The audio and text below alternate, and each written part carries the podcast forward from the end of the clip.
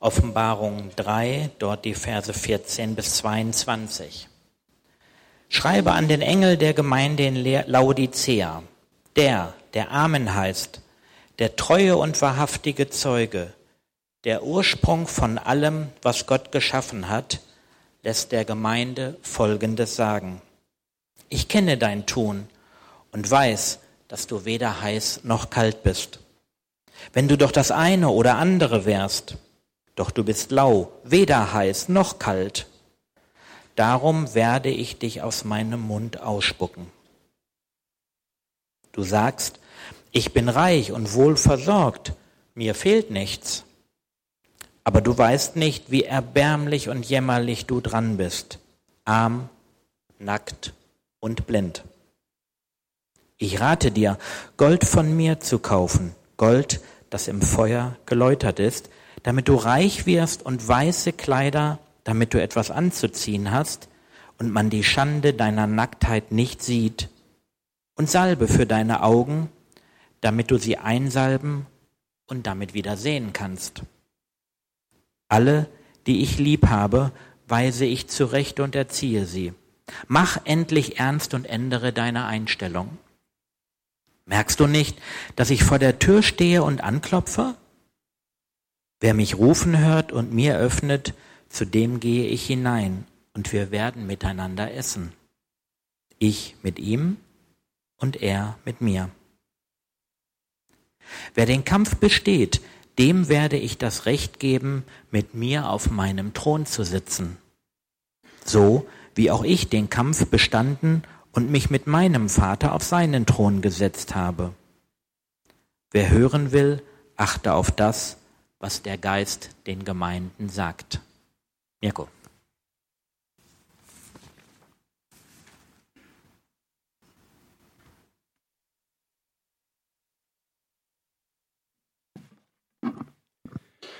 Ja, guten Morgen, ihr Lieben, hier im, im Saal und auch zu Hause, wo immer ihr seid und diese Übertragung miterlebt. Und Jesus, wir freuen uns auch, dass du mitten unter uns bist.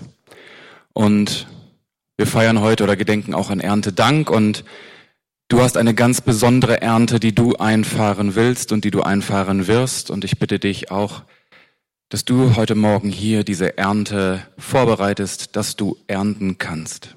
Amen. Ja, den Predigtext hat Thomas uns gerade vorgelesen.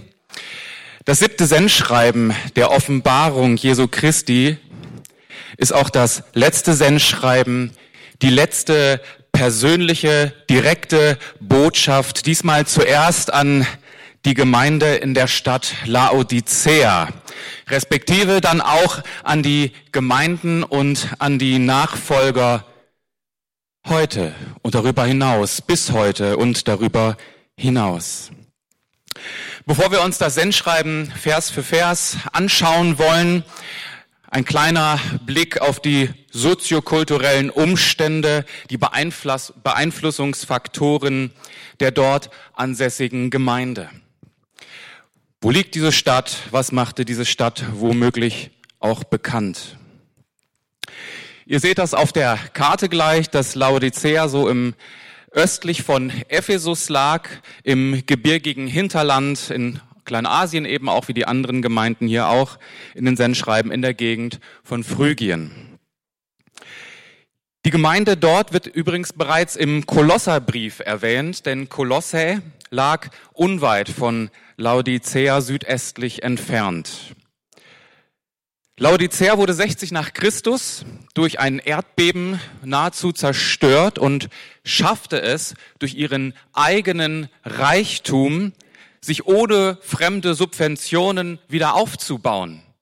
Das macht deutlich, was für eine wohlhabende, reiche Stadt wir in Laodicea vor uns haben.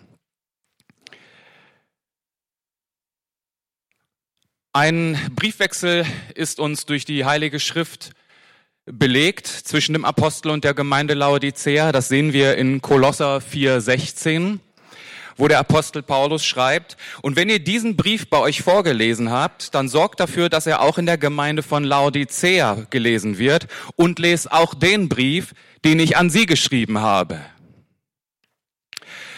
Dieser zumindest eine Brief, der existierte, der wird im Neuen Testament hier also erwähnt, aber er ist uns nicht im, im Kanon der Heiligen Schrift überliefert worden. Vermutlich ist er verloren gegangen.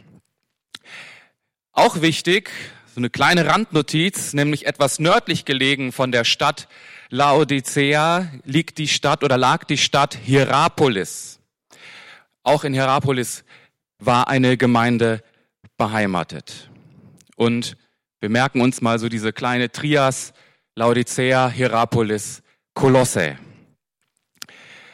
So, Laodicea lag an einer bedeutenden Handelsstraße und bildete einen sehr wichtigen wirtschaftlichen Knotenpunkt. Wir haben schon gehört, das war eine sehr reiche, eine sehr wohlhabende Stadt, die über ein gewichtiges Bankenzentrum verfügte, über eine sehr bemerkenswerte Leinen- und Wollherstellung und Haupterzeugnis waren hier wohl Gewänder aus glänzender schwarzer Wolle. Ein Punkt, den wir mal so im Hinterkopf behalten sollten.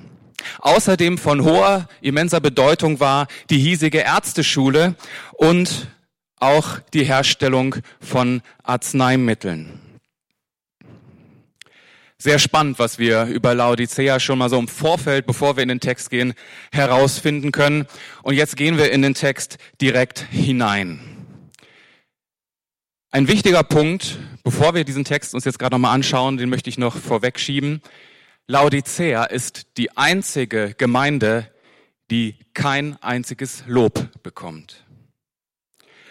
Und Jesus geht rein und er stellt sich vor, ganz individuell, ganz persönlich, wie er das vor jeder Gemeinde getan hat. Und das lesen wir jetzt in Kapitel 3, Vers 14. Da schreibt er, schreibe an den Engel der Gemeinde in Laodicea, der, der Amen heißt, der Treue, und wahrhaftige Zeuge, der Ursprung von allem, was Gott geschaffen hat, lässt der Gemeinde Folgendes sagen.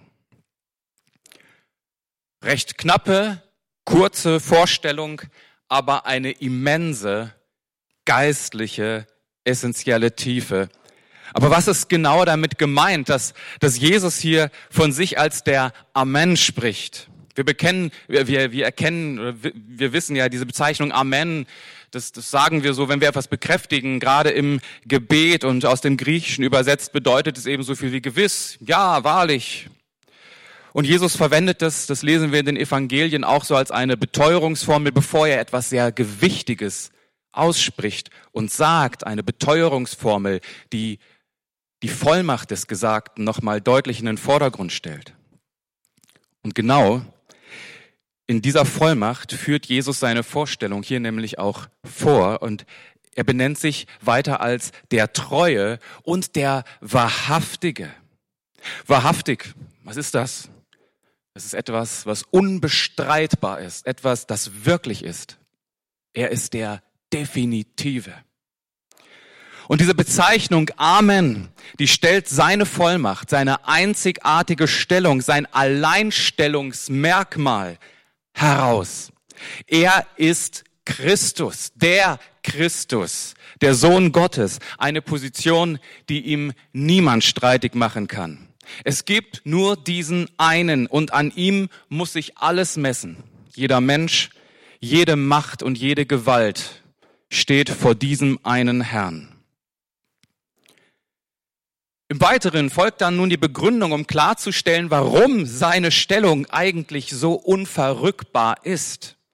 Er sagt, er ist der Ursprung von allem, was Gott geschaffen hat.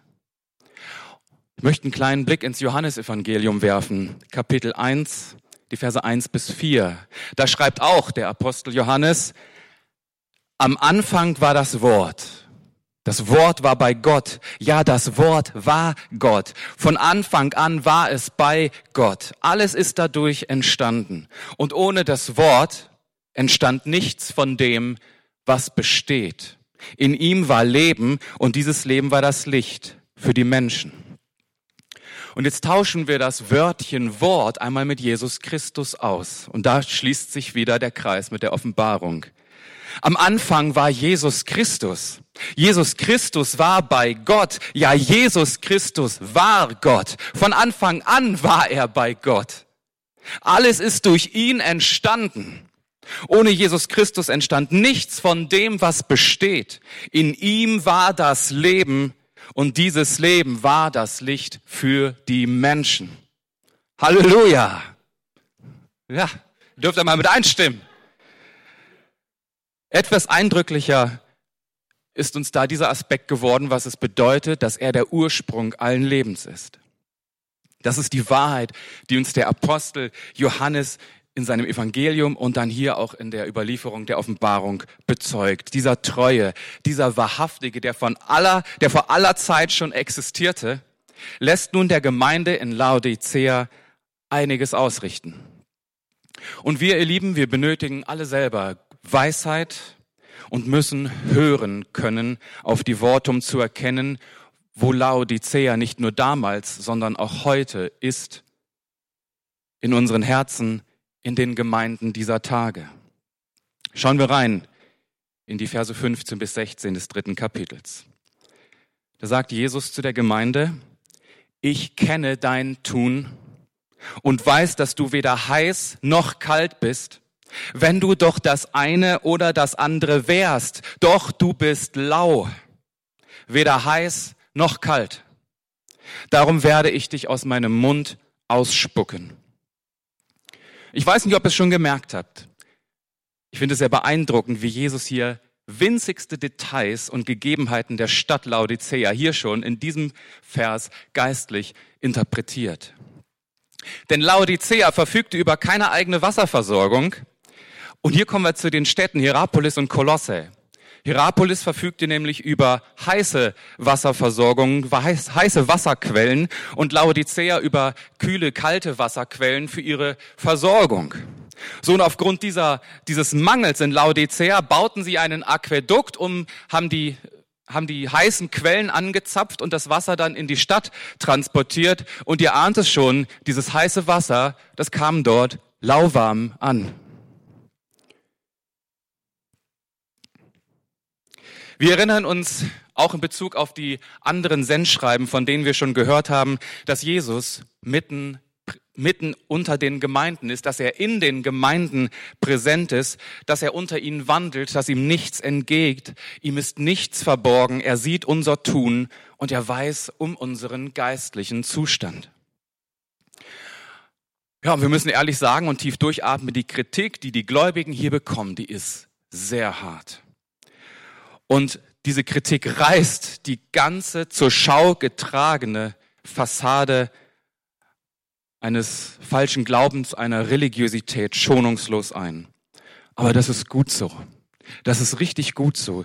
Denn Gott kann nur etwas Neues aufrichten, wenn er das Alte niedergerissen hat. Ein Prinzip, das uns auch zahlreich schon im Alten Testament begegnet. Aus Zeitgründen verzichten wir da mal auf kleine Exkurse. Wir haben es hier mit einem geistlichen Prinzip zu tun. Denn alles, was wir tun, das soll zur Ehre Gottes sein. Ein Leben im Glauben bedeutet es eben ganz zu leben oder gar nicht zu leben.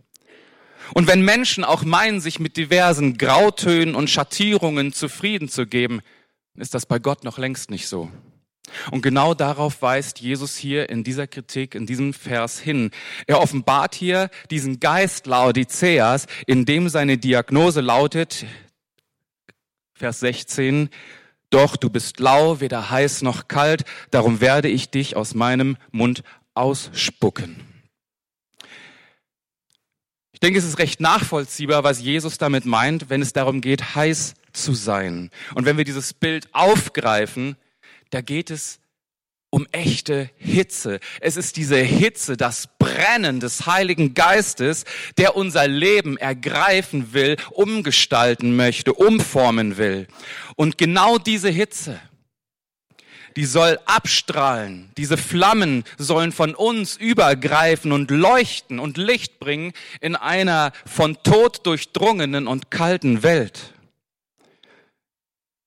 Der Apostel Paulus schreibt es im Römerbrief, Kapitel 12, Vers 11, recht treffend, werdet im Fleiß nicht nachlässig, lasst den Geist Gottes in euch brennen und dient so dem Herrn. Viele erinnern sich vielleicht noch an, an diese brennende erste Liebe, die sie hatten, als sie Jesus kennengelernt haben. Ich hoffe, dass das so ist und dass es nicht in Vergessenheit geraten ist. Ich habe das noch sehr gut vor Augen, wie das mein Leben umgehauen hat, wie das mein Leben verändert hat, was da alles eingerissen und niedergeworfen wurde und was aufgefahren ist. Es waren wunderbare Zeiten. Was hat dieser Schritt des Glaubens nicht alles in Bewegung gesetzt? Wie stark war das Wirken des Heiligen Geistes? Wie intensiv die Beziehungspflege im Gebet? Und wie ein Schwamm hat man das Wort Gottes aufgesaugt. Und wenn wir jetzt nach Aladoicea schauen, dann sehen wir, all das hat die Gemeinde dort verloren. Sie ist lau geworden. Sie hält noch gewisse Traditionen aufrecht, gingen vielleicht noch in den Gottesdienst, werden sie bestimmt gemacht haben. Sie lebten noch ein Stück weit Gemeindealltag und das wirkte vielleicht unter Umständen recht rege und recht lebendig. Aber eines hatte diese Gemeinde eben nicht mehr. Sie hat ihre geistliche Strahlkraft verloren. Die Gläubigen brannten nicht mehr für Jesus und seine Sache und das Reich Gottes hatte keine Priorität mehr in ihrem Leben. Sie haben sich sehr auf diese Welt fokussiert und haben sich selbst durchsetzt mit Kompromissen. Ein bisschen Christ sein, wenn es so in das persönliche Befinden hineinpasst oder möglicherweise auch in den Terminplaner. Und um die Worte des Herrn wieder aufzugreifen, sie sind lau geworden. Und darum wird er sie früher oder später aus seinem Mund ausspucken. Der griechische Text, der ist hier noch sehr viel drastischer, denn das Wort Emesai, was hier mit Ausspucken übersetzt ist, bedeutet im Griechischen eigentlich sogar Erbrechen. Jesus ist dieser fade gewordene Zustand der Gläubigen derart verhasst, dass er ihn nicht lange hinnehmen wird. Und er greift hier weiter auch zu einem sehr radikalen Vergleich. Er sagt, es wäre besser, wenn diese Gläubigen wenigstens kalt wären. Also eigentlich das Gegenteil von dem, wie Gläubige sein sollten, nämlich heiß. Aber die strikte Ablehnung seiner Autorität, das bewusste Verharren in der Welt und eine klare Position, nein, mit Jesus will ich nichts zu tun haben, das ist ihm lieber. Damit kann er was anfangen. Das ist eine krasse Aussage, oder? Matthäus 5, 37 ist uns überliefert durch den Evangelisten, dass Jesus sagt, euer Ja sei ein Ja, euer Nein sei ein Nein. Alles, was darüber hinausgeht, ist vom Bösen. Das ist eine Aufforderung an alle Nachfolger, klare Verhältnisse zu schaffen. Entweder es kommt zu einem Ja und bleibt bei einem Ja im Glauben zu stehen, sich der Autorität Jesu zu unterstellen, oder ein Mensch lehnt es ab und er will mit Jesus nichts zu tun haben, aber dann wird er auch am Ende die Konsequenzen für diese Entscheidung tragen müssen. Denn die Trennung von Gott ist diese Entscheidung. Warum glauben eigentlich so viele Gläubige, sie könnten entgegen der Aussagen Jesu dennoch einen anderen Weg wählen? Ein Weg dazwischen, der sich darum bemüht, die Welt mit Gottes Reich zu verbinden. Das ist ein Weg, der uns ausführt. Das ist ein Weg der Lüge, eine Lüge, die der Satan in die Herzen von Gläubigen einstreut. Und ich habe mal geschaut, was dieses Wörtchen lau noch bedeuten könnte. Habe mir das Synonymlexikon herangezogen. Und man könnte auch sagen, die Gemeinde in Laodicea war gleichgültig. Sie war halbherzig, sie waren interesselos, lustlos ihren Glauben zu leben, völlig ohne Begeisterung. Sie waren unentschlossen, ungerührt, uninteressiert, mit halbem Herzen dabei. Sie waren lau. Vielleicht kennst du solche Zeiten, wo du auch merkst, irgendwas stimmt in meiner Beziehung zu Jesus nicht. Vielleicht befindest du dich in einer solchen Position. Dann, dann, möchte ich dir zusprechen und dich ermutigen, es wird Zeit umzukehren. Es wird Zeit, Buße zu tun. Lass dich neu entzünden von der Hitze und von der brennenden Kraft des Glaubens und der Liebe Jesu, die er für uns hat. Denn wer nicht den Mut hat, eine klare Position zu beziehen und sie zu verteidigen und diesen Geist von Laodicea nicht trotzdem muss auch klar sein, dass die Androhung Jesu hier aus dem Text eine sehr ernstzunehmende Warnung ist. Denn wer in einem lauen Zustand unterwegs ist, der macht sich etwas vor.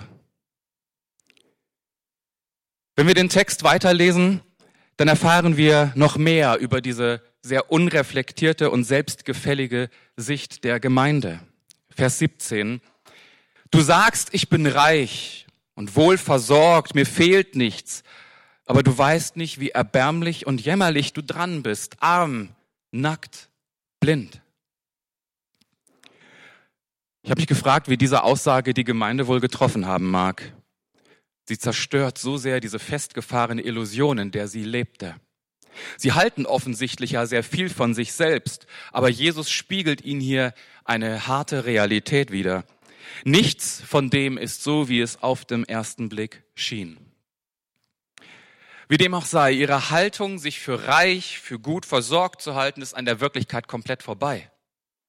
Eine solche Haltung entsteht nämlich dann, wenn Gläubige mehr von sich selbst und ihren Möglichkeiten und Fähigkeiten halten, als von Gott und seinen Gedanken und Möglichkeiten und seinem Segen. Immer dann, wenn Gläubige meinen, sich in der Welt ihre Sicherheiten zu suchen und nicht beim Herrn. Und heraus kommt dann ein geistlicher Zustand, den der Herr hier als arm, als nackt und als blind bezeichnet. Die Gemeinde in Laodicea ist ein tragisches und ein trauriges Beispiel für fromme Arroganz, für überhebliche Religiosität, die ein äußerst bitteres Ende nach sich zieht, wenn es nicht zu einer umfassenden Umkehr kommt. Aber genau diese Chance, genau diese Möglichkeit räumt Jesus der Gemeinde ein. Für all die Nachfolger aus der Gemeinde Laodicea und sämtliche Gläubige, die auch, sämtliche Gläubige, die auch heute diesem Geist Laodiceas unterworfen sind, hat der Herr überreiche Gnade. Und er bietet sie in seiner Liebe offensiv an. Das sehen wir in Vers 18. Da spricht er, ich rate dir, Gold von mir zu kaufen, Gold, das im Feuer geläutert ist, damit du reich wirst und weiße Kleider, damit du etwas anzuziehen hast und man die Schande deiner Nacktheit nicht sieht und Salbe für deine Augen, damit du sie einsalben und dann wieder sehen kannst. Diese Angebote der versöhnlichen, diese Angebote der Versöhnung zur geistlichen Wiederherstellung, habt ihr vielleicht schon gemerkt, die decken sich wieder eins zu eins mit diesen Charakterzügen der Stadt Laodicea. Schauen wir uns mal an, was hier gegenübersteht. Wir haben das gewichtige Bankenzentrum. Das verliert sein Gewicht, weil Jesus sein Gold dagegen setzt. Gold, das im Feuer geläutert wird. Das ist dieser Reichtum des Glaubens. Und wir haben auf der laodizäischen Seite Leinen- und Wollherstellung. Wir erinnern uns, schwarze, glänzende, schöne Kleider. Und Jesus stellt dagegen weiße Kleider. Nur mit denen können sie ihre Schande und ihre Nacktheit bedecken. Und wir haben auf der einen Seite städtischerseits die hiesige Ärzteschule, die bedeutende Arzneimittelindustrie. Und Jesus sagt, das hilft euch alles nichts. Ich gebe euch Salbe für die Augen, damit ihr wieder sehen könnt. Spannend finde ich, wie Jesus hier diese Charakteristika der Stadt heranzieht und sie geistlich interpretiert und denen diesen Charakteristika geistliche Wahrheiten gegenüberstellt. Was bedeutet schon materieller Reichtum? Gegenüber diesem kostbaren Glauben, der den Nachfolgern Jesu doch geschenkt ist und jedem verheißen ist und angeboten wird, der bereit ist, sein Leben Jesus zu übergeben. All das Gold, all der Reichtum, all der Wohlstand, all das, was in dieser Welt so gewichtig, so bedeutend und so beruhigend scheint, das ist der Vergänglichkeit unterworfen. Es hat am Ende keinen Wert. Aber wir müssen auch hinzufügen, es geht Jesus jetzt gar nicht darum, per se Reichtum, weltlichen Reichtum zu verurteilen. Wir finden in der Bibel ja auch zahlreiche Menschen, die sehr wohlhabend waren, aber die ein brennendes Glaubensleben führten. Beispiel einfach nur mal David, König von Israel, der war ein Mann nach dem Herzen Gottes. Oder Daniel, der Prophet, der zum zweitwichtigsten Mann im Königreich Babylon wurde. Oder Lydia, die wohlhabende Purpurhändlerin, die zur Nachfolgerin Jesu wurde und die Paulus und seine Gefährten beheimatete. Und es gibt noch eine ganze Reihe Menschen mehr. Jesus kritisiert hier die Einstellung zum Reichtum in Laodicea, ihre Gewichtung bezüglich der materiellen Güter, die letztlich dazu führten, dass sie sich als prominent und wichtig genommen haben und sehr überheblich daherkamen. Und wenn ich das mal vergleiche, erinnert euch an die Gemeinde in Smyrna, da sagt Jesus, ihr haltet euch für arm, aber ihr seid geistlich reich. Und es war eine ganz arme Gemeinde. Wie mag sich wohl Laodicea gegenüber dieser Gemeinde präsentiert haben? Es führte auf jeden Fall hier in Laodicea dazu, dass ihr wahrer Reichtum, der Glaube abnahm zur Bedeutungslosigkeit, verkam und sie von einer ehemals brennenden Gemeinde zu einer lauen Gemeinde mutierte.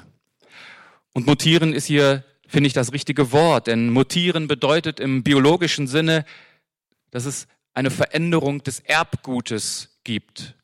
Und das ist hier in Laodicea passiert ihr geistliches Erbgut, ihre himmlische Erbschaft, die haben sie aufs Spiel gesetzt. Ihre Miterbschaft in Christus, wie es auch der Apostel Paulus an die Römer schreibt, die hat sich verändert, diese Erbschaft. Sie haben die ewigen, die geistlichen, die himmlischen Reichtümer ausgetauscht gegen materielle Reich- und Besitztümer dieser Welt. Damit haben sie, ob sie es wollten oder nicht, sehr deutlich offenbart, was eigentlich wirklich in ihren Herzen steht. Sie verspielen ihre gottgegebene Erbschaft. Sie zeigen uns sehr eindrücklich, was ihnen wichtiger war, welchen Herrn sie mehr liebten. Sie haben sich für den Mammon entschieden. Wir erinnern uns, Jesus sagt in den Evangelien, ihr könnt nicht Gott und dem Mammon dienen. Wir müssen uns entscheiden. Mammon das ist der Reichtum, der Wohlstand. Für wen entscheiden wir uns? Laodicea hat ihre Wahl getroffen. Und ich denke, wir alle sind immer wieder auch aufgefordert, unser Leben auch auf diese Aspekte hin zu überdenken und zu überprüfen, vor den Herrn zu bringen. Wie wichtig sind uns Reichtum? Wie wichtig ist uns Wohlstand, Luxus, Unabhängigkeit, Erspartes, finanzielle Absicherung? Haben wir die Bereitschaft, all das auch loslassen zu können, zu verzichten, abzugeben, zu teilen. Jesus bietet der Gemeinde weiter weiße Kleider an, um ihre Schande und ihre Nacktheit zu bedecken. Und hier sehen wir diesen Kontrast zu den schwarzen Gewändern, die in der Stadt hergestellt wurden. Die Gemeindeglieder waren sich bis zu dem Zeitpunkt dieses Zustandes gar nicht wirklich bewusst. Wie viele mögen wohl umgekehrt sein? Wie viele haben wohl Buße getan, um sich diese weißen Kleider vom Herrn zu nehmen? Was drückt Nacktheit aus? Nacktheit an sich ist ja nichts Schlechtes. Sie ist so vom Herrn geschaffen. Aber es hat sich etwas verändert in der Schöpfung. Wir erinnern uns an den Sündenfall, wie Adam plötzlich hinterm Busch verschwand, als er Gott hörte, weil er merkte, oh, wenn ich hierher kommt, ich bin ja vollkommen nackt, weil sie von der Frucht gegessen haben, die sie nicht hätten essen dürfen. Und nur Jesus kann diesen Zustand wieder heilen. Und das macht er hier deutlich, indem er sagt, mit diesem weißen Gewand kannst du wieder vor mir, kannst du vor Gott bestehen. Es ist ein Zeichen der geistlichen Heilung, die hier geschieht, die den Sündenfall heilt und wieder die Nähe zum Vater bringt. Und das bietet er der Gemeinde an, denn er sah natürlich die Bedürfnisse und erkannte, woran es den Gläubigen wirklich mangelte.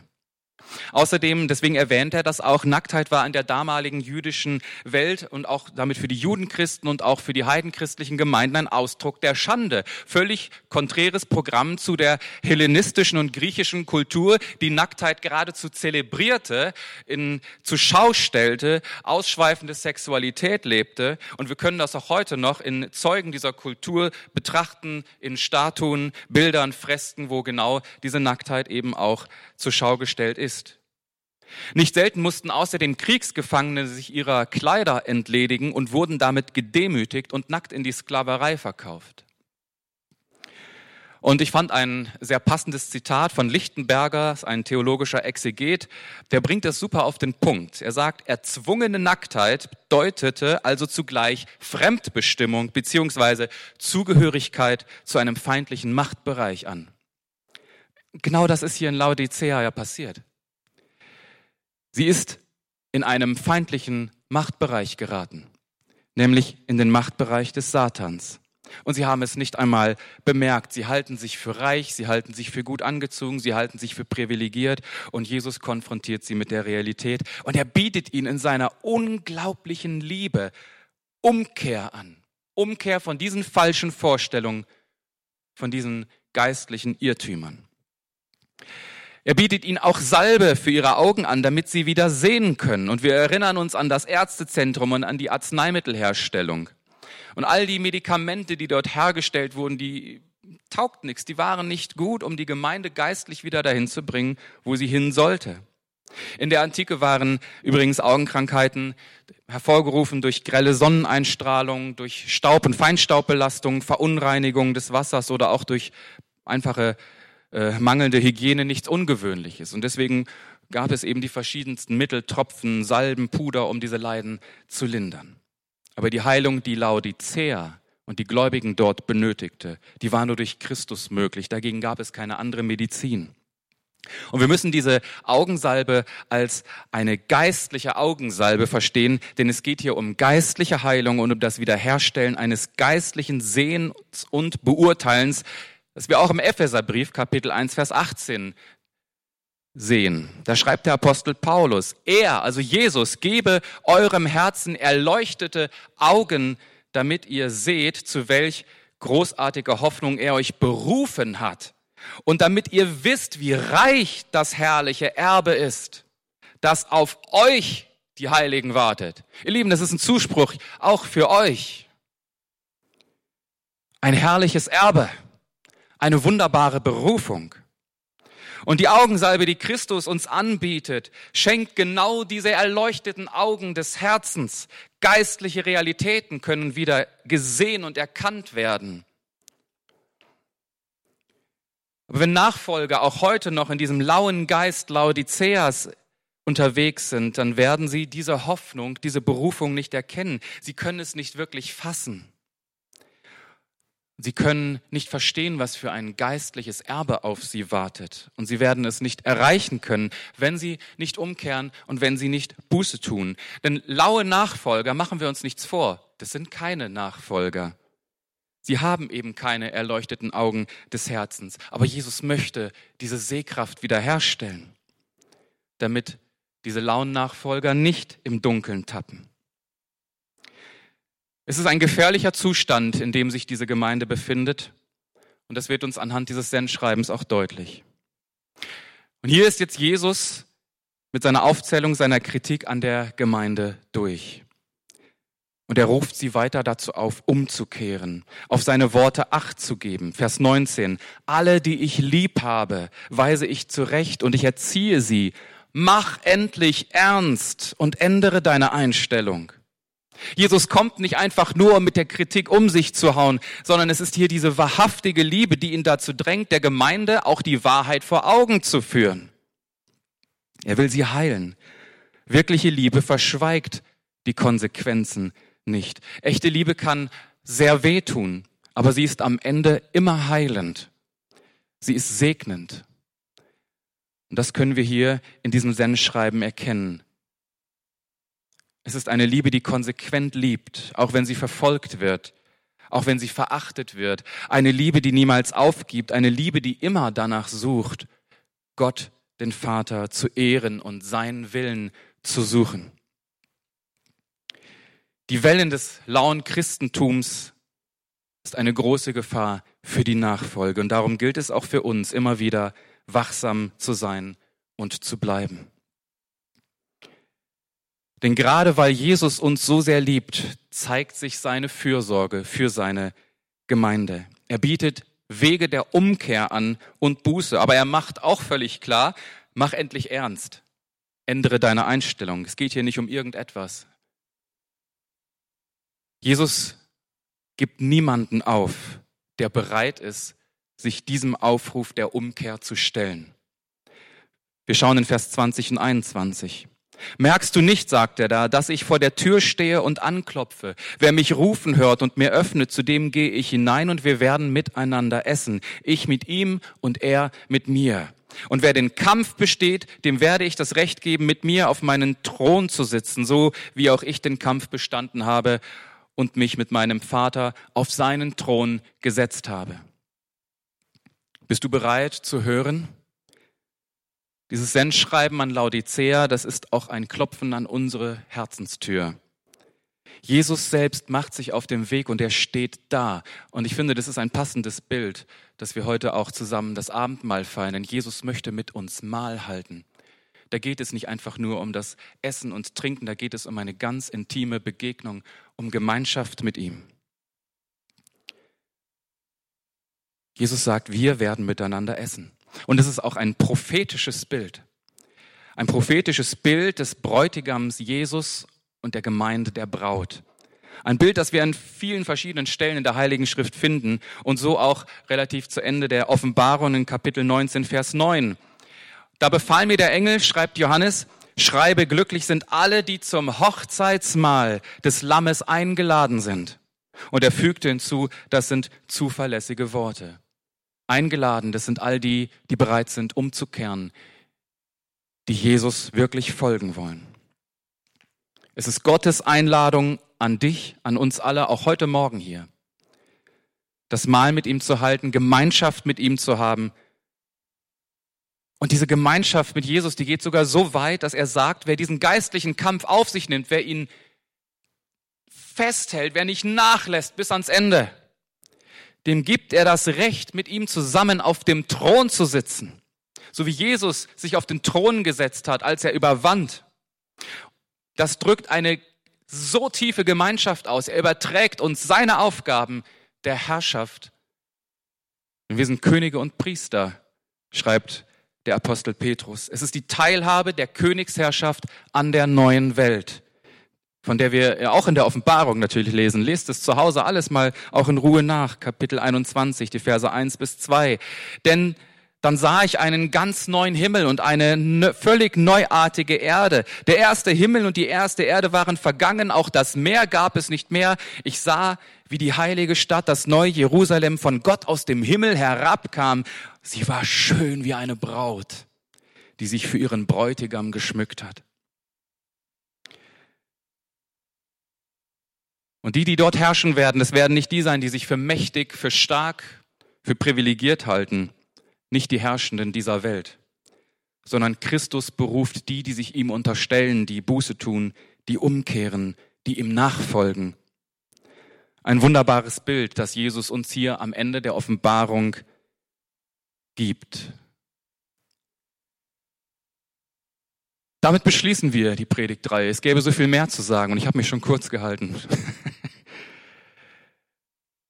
Wir beschließen diese Predigtreihe, aber was wir nicht beschließen, das, was der Geist der Gemeinde sagen will. Denn wir sehen auch auf das, was Jesus hier als letzten Auftrag zum Ende dieses Sendschreibens uns allen mit auf den Weg gibt. Vers 22. Wer hören will, achte auf das, was der Geist den Gemeinden sagt. Gott mit euch.